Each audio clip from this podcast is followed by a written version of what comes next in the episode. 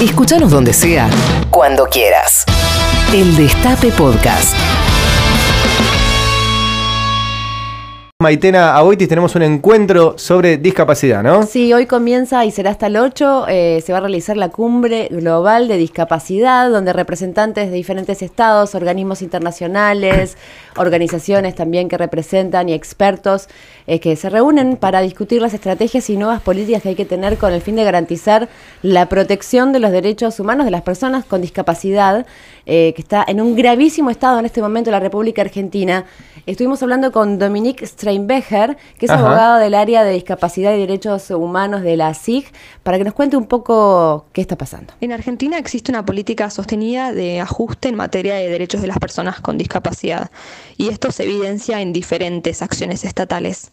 Eh, en el año 2017, el Ministerio de Desarrollo Social de la Nación suspendió más de 70.000 pensiones no contributivas que benefician a personas con discapacidad y esto fue llevado a la justicia y si bien se declaró la inconstitucionalidad del decreto en el cual se fundan las suspensiones y de una resolución de la Agencia Nacional de Discapacidad, estas normas no fueron modificadas, siguen vigentes y por lo tanto el acceso a las pensiones sigue estando supeditado a criterios que son violatorios de derechos humanos.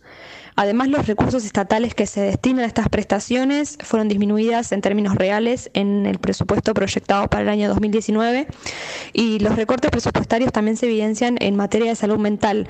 Por ejemplo, em, en la actividad de apoyo y promoción de la salud mental, que es la única identificada claramente con el objetivo de promover la salud mental comunitaria, como manda la ley de salud mental, se vio disminuido eh, el presupuesto en un 83,42% eh, entre los años 2014 y 2019.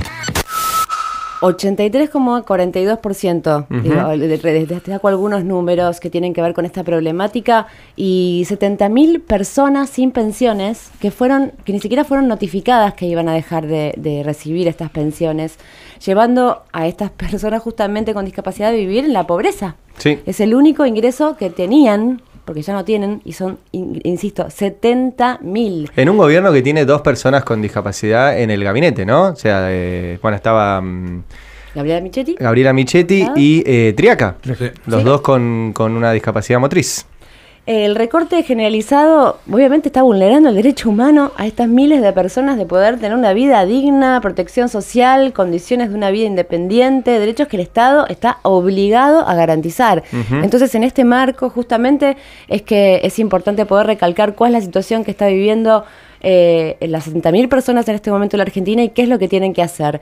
Para eso también escuchemos cómo termina contándonos el mensaje tan importante que tiene para darnos Dominique Streinbecher. Es por estas medidas regresivas y por otras que las personas con discapacidad siguen estando sobre representadas eh, entre aquellas personas que se encuentran en situación de pobreza y, desempleo y se las excluye de diversos ámbitos, como puede ser el ámbito laboral, el sistema educativo, el sistema de salud, además de institucionalizárselas y de no permitirles la participación activa y transparente del diseño de las políticas públicas que afectan sus derechos, como lo establece la Convención sobre los Derechos de las Personas con Discapacidad. En este contexto y en el marco de la Cumbre Global de Discapacidad que va a tener lugar en Buenos Aires el 6, 7 y 8 de junio, es que le decimos no al ajuste en discapacidad. Y nos sumamos al mensaje no al ajuste en discapacidad y es increíble también todos los artilugios que está haciendo la política del Estado argentino como para poder no garantizar derechos constitucionales. Así que bueno, seguiremos este caso de cerca. El Destape Podcast. El Destape Podcast. Estamos en todo